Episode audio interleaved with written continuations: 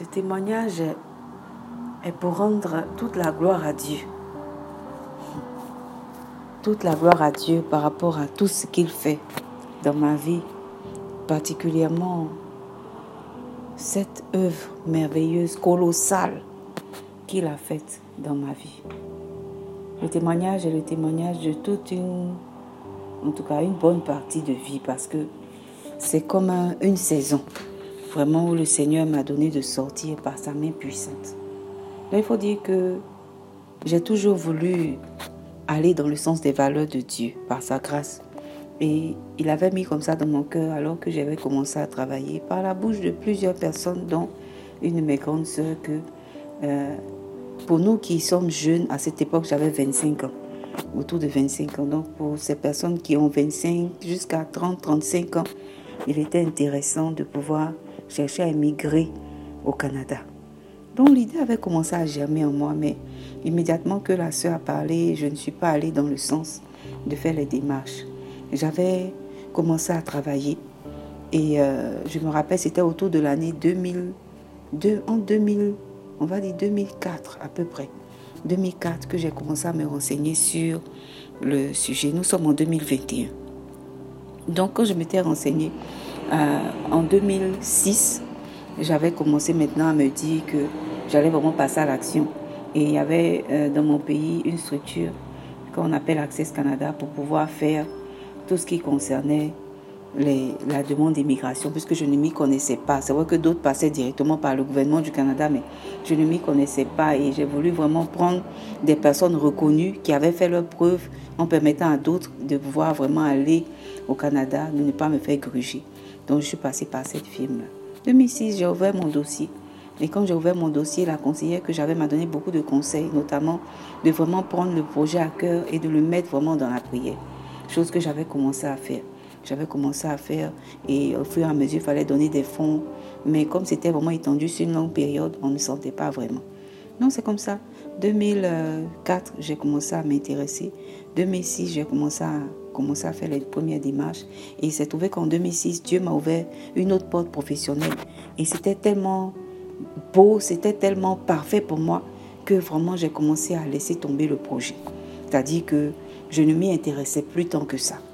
Et cette entreprise-là est venue avec comme un rêve, parce que, euh, je veux dire, on avait le cœur à travailler, on aimait vraiment ce qu'on faisait et on nous promettait vraiment des carrières euh, qui allaient graduellement évoluer puisque c'était vraiment une nouvelle structure et nous, nous étions les premiers comme les devanciers par rapport à cette entreprise. Mais au bout de quatre ans, que j'ai été dans cette entreprise, les choses ont commencé à mal tourner.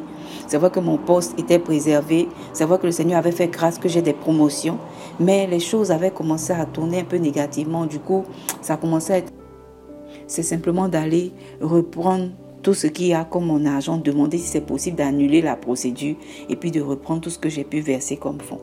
Et je suis allée là-bas, dans le bureau, et une des dames que je, avec qui je parlais de temps en temps, pas ma conseillère, une autre, m'a dit, à qui j'ai exposé la situation, ah, mon père est parti, du coup je suis avec ma mère, et vraiment, elle a aussi les yeux sur moi pour la soutenir, donc vraiment, c'est un peu, j'ai envie de savoir s'il est possible de tout annuler et de récupérer mon argent. Et cette conseillère m'a dit, oui, c'est possible de faire. Si vraiment tu trouves que c'est ton choix, après avoir réfléchi, c'est ton choix, il est possible d'annuler le process et de reprendre ton argent.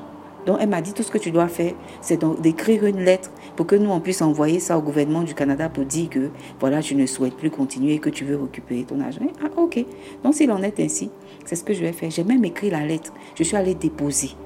Et dans ce laps de temps, pendant que je continuais de prier le Seigneur pour d'autres choses, le Seigneur va permettre que la conseillère que j'avais vue depuis le départ, qui était en congé de maternité, c'est-à-dire qui n'était pas au bureau dans la période où j'ai déposé la lettre, m'appelle entre midi et deux, où j'étais au bureau. Pas le même jour que j'ai déposé la lettre, mais dans la période, comme quelques jours après. Et la dame m'appelle, elle dit, ah, je ne sais pas, mais ton idée est dans ma tête. Ton idée ou ta présence, ta, ta pensée est dans ma tête de manière tellement insistante que je t'appelle. Où en est ton projet? D'immigration au Canada. J'ai dit, c'est toi qui travailles là-bas, c'est toi qui pourras me dire que mon projet à tel niveau ou bien à tel niveau. Parce que depuis là, je ne vois rien. Moi aussi, mon père est parti entre-temps et je suis avec ma mère ici et vraiment, je m'étais dit même que j'allais annuler le projet. Je suis allée trouver quelqu'un chez vous qui m'a dit c'est possible de se faire rembourser. Elle dit, qui t'a dit ça? Que c'est une, c'est un mensonge. C'est un mensonge. Elle m'a dit, je raccroche. Je te rappelle après, je raccroche. Tu l'as accroché, moi je ne comprenais plus rien. Et elle me rappelle après, me dit que mais c'est un mensonge. On ne va jamais te rembourser l'argent. Et ce que tu étais en train de faire allait te porter préjudice parce que tu étais sur le point de passer une autre étape par rapport à ce projet. J'ai dit quoi? Elle dit écris une autre lettre rapidement. Va donner cette lettre-là. J'ai déjà donné des directives et on va envoyer cette lettre-là pour dire, pour contrer, pour contrer en fait la première lettre que tu as faite. Pour dire que tu te, tu te rétractes de cette décision et que tu continues le processus. C'est ce que j'ai fait immédiatement. Je suis allée déposer, Dieu merci, on n'était pas très éloigné au niveau géographique, donc au niveau du bureau de cette entité, et je suis allée déposer la lettre. Tout tremblant, je suis revenue. Et figurez-vous que moins de six mois après, on m'appelle pour me dire qu'il faut que j'aille passer le test pour l'entretien du certificat de sélection du Québec. Moins de six mois après.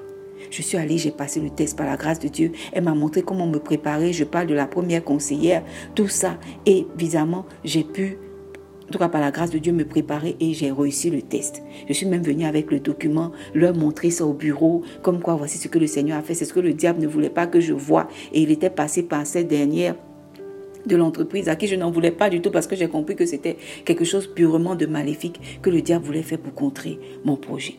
Après cette étape, il y a les prochaines étapes, c'est comme, je veux dire, euh, il y a d'autres étapes pour pouvoir après partir jusqu'à ce que je fasse la visite médicale et qu'on te donne le visa pour partir. Entre cette période où j'ai eu le certificat, je vous parle d'une affaire de 2014, 2014 à peu près, jusqu'à ce que on m'appelle pour, euh, comment on dit ça, le, la, les autres étapes. Il il s'est passé au moins comme trois ans. Donc de 2010 jusqu'à 2017, ça fait comme déjà sept ans. Qu'est-ce qui se fait? Moi, je, continue toujours à prier par rapport au projet. Chose que tu oublies parce que trois ans, c'est pas comme un jour. Donc, tu te demandes même s'il n'y a pas autre chose. Bref, tu continues toujours de faire tes activités. Tu n'as plus forcément l'idée sur ça parce que c'est pas quelque chose qui vient automatiquement. Mais tu pries que la volonté du Seigneur se réalise. Et il s'est trouvé qu'à cette période, 2016, vraiment, on m'avait déjà parlé trois ans auparavant de une montagne de prière qui avait lieu au Nigeria. Et la montagne de prière s'appelait Shiloh, le ministère de papa euh, Oyedepo, David. Donc j'avais à cœur d'aller. Et cette année-là, Vraiment, malgré les difficultés, j'aurai l'occasion de rendre le témoignage. Le Seigneur m'avait donné de pouvoir arriver sur cette terre. Et j'étais allée avec une seule intention. Je dis, Seigneur, si tu m'as créé pour quelque chose sur cette terre, que je ne manque pas cette chose. Que, Seigneur, cette chose apparaisse dans ma vie. Si tu m'as créé pour quelque chose sur cette terre, avec un but, que Seigneur, ce but-là se réalise. Je viens de t'abandonner ma vie. C'était toute ma prière. Je viens t'abandonner ma vie. Seigneur, qu'il y ait quelque chose qui apparaisse dans ma vie. Je viens te rencontrer mon Créateur. Fais quelque chose dans ma vie. Que ce que tu as dit de moi s'accomplisse. C'était en 2016. Par la grâce de Dieu, j'ai pu faire le voyage. 2017, je reviens les choses ont commencé à s'accélérer. On commence à m'appeler maintenant de, de, Access Canada pour me dire, ah, il faut que tu envoies tel document, il faut que tu envoies telle chose, il faut que tu envoies tel papier. Et un jour, j'étais allée là-bas avec euh, les documents qu'on demandait. Et il s'est trouvé que dans les escaliers, j'avais porté une chaussure à talons. Dans les escaliers, je me suis retrouvée par terre en tout cas, les talons sont cassés, les chaussures sont coupées. Je j'ai fait une chute dans les escaliers. Et vraiment, le temps de retrouver mes esprits, il s'est trouvé que je, dans les escaliers, il s'est trouvé une jeune fille qui avait suivi la scène, donc qui est venue à ma rescousse et qui m'a dit, ah, vraiment, excusez-moi, hein, mais la scène qui vient de se passer là, je ne connais pas la jeune fille. La scène qui vient de se passer là, je l'ai vue hier en rêve, pendant que je dormais. J'ai vu quelqu'un se casser les pieds en pratiquement un rêve et j'avais une chaussure blanche dans ma voiture et j'ai donné cette chaussure-là à la jeune personne. Et le Seigneur a mis à mon cœur que cette personne-là, de lui dire qu'elle va pouvoir faire son voyage, elle va pouvoir aller au Canada. J'ai dit, ah, c'était trop bizarre. Mais frère, quelqu'un que tu connais pas, voilà ce que la personne te dit. Donc j'ai dit, ok, elle a effectivement envoyé la chaussure parce que mes chaussures étaient hors d'état d'être portées.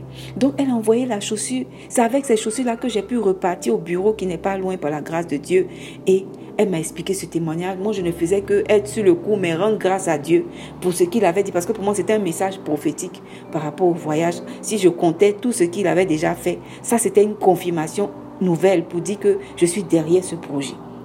Donc, j'ai pris la chaussure. Et je suis partie. Mais cette fille, dans la, période où ça s'était produit, je l'ai rappelée pour la remercier.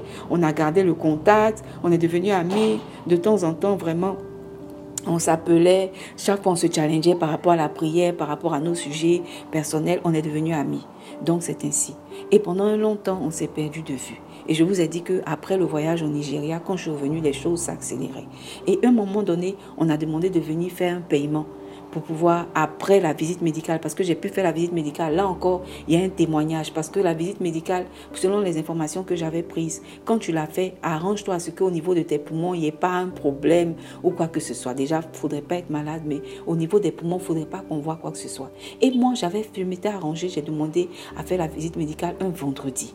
Le temps de finir avec le travail, courir, partir faire la visite médicale, les gens de ce cabinet médical agréé là ne voulaient pratiquement plus me prendre parce qu'ils estimaient que l'heure est trop avancée. Faudrait que je vienne le lundi pour faire la visite. Mais il y a une voix qui insistait en moi, faites tout pour faire la visite là, aujourd'hui, vendredi. Et bizarrement, j'arrive dans le coin, c'est encore une dieucidence. Je ne peux pas dire que c'est une coïncidence. J'arrive dans le coin, c'est un pasteur de l'église où je prie, que je ne savais même pas qu'il était de ce corps médical là, que je viens trouver pour faire la radio des poumons. Et c'est lui qui a œuvré de tout son poids pour que véritablement on puisse me prendre, malgré le fait que l'heure était avancée et qu'ils étaient en train de fermer, on puisse me prendre pour faire cette radio des poumons ce même jour-là. Donc, par la grâce de Dieu, comme euh, il était là-bas, il a organisé ça, j'ai pu faire la radio et puis je suis rentrée à la maison. Et je vais me rendre compte que le week-end, j'ai commencé à tousser sans comprendre pourquoi. Une toux grasse. Et j'ai compris pourquoi le Seigneur insistait que je fasse absolument la, la, radio le vendredi parce que le samedi ou le lundi, ça allait donner un autre résultat. Donc je rends encore gloire à Dieu là. Et après la visite médicale qui avait pu être un succès par la grâce de Dieu, on est arrivé maintenant à l'étape de... Il y avait un autre paiement à faire pour pouvoir maintenant délivrer le visa. Et les gens ont dit que ah, on attend ce paiement là. Il m'avait donné un deadline. Et je vous avoue que jusqu'à ce que le deadline pointe à l'horizon. On avait dit midi. Le jour-là, il était jusqu'à 10 heures. Je n'ai pas les sommes, je n'ai pas l'argent. Je n'ai pas les sous. J'ai essayé de taper où je pouvais. Je n'ai pas les sous. Et je me suis rappelé de cette parole qui dit que ne vous inquiétez de rien, mais en toute chose rendez grâce à Dieu et présentez-lui vos besoins avec action de grâce, avec des supplications. Donc je dis, oh Seigneur, moi, je te présente ce besoin. J'ai essayé de faire avec mes forces. Je n'ai pas pu avoir la somme. Mais avec toi et ta parole, je ne sais comment, mais tu vas pouvoir me permettre d'avoir la somme.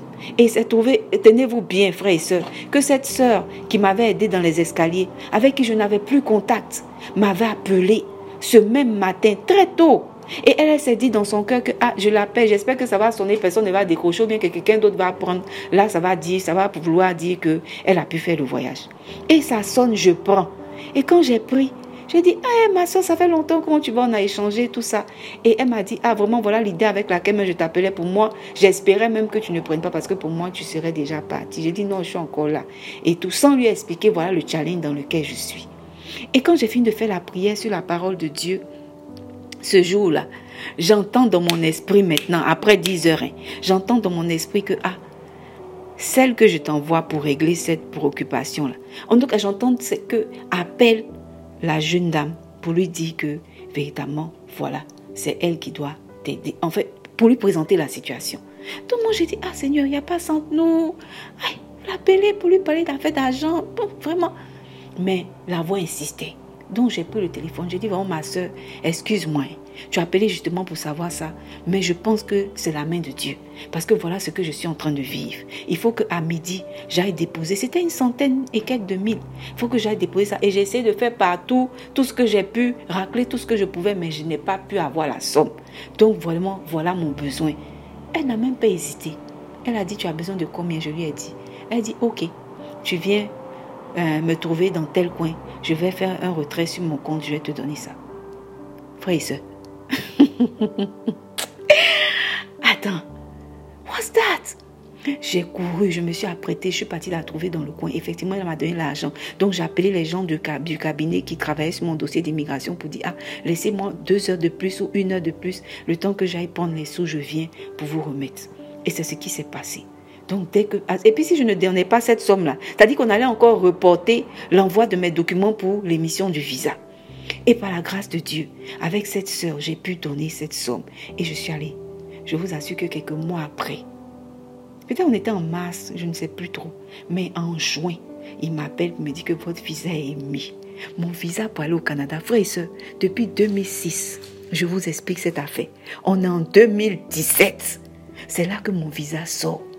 Je vous dis que quand je suis, quand j'ai attrapé mon visa, quand j'ai attrapé mon visa, que je suis montée dans le taxi, j'ai dit au chauffeur de taxi, excuse-moi, mais je vais crier.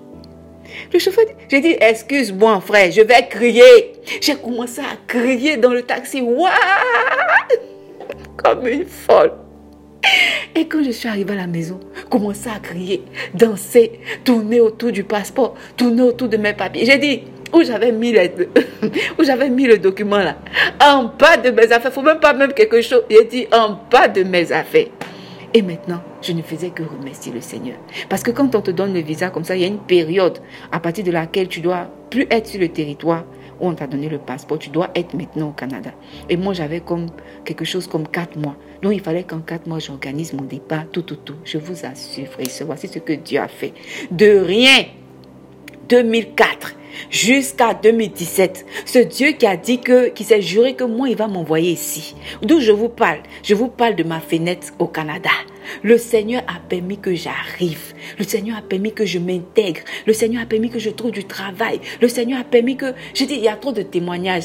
Je, vais, je vais vous donner ça au fur et à mesure pour que quelqu'un comprenne que le Dieu qu'on prie là, je vous assure, il est vivant.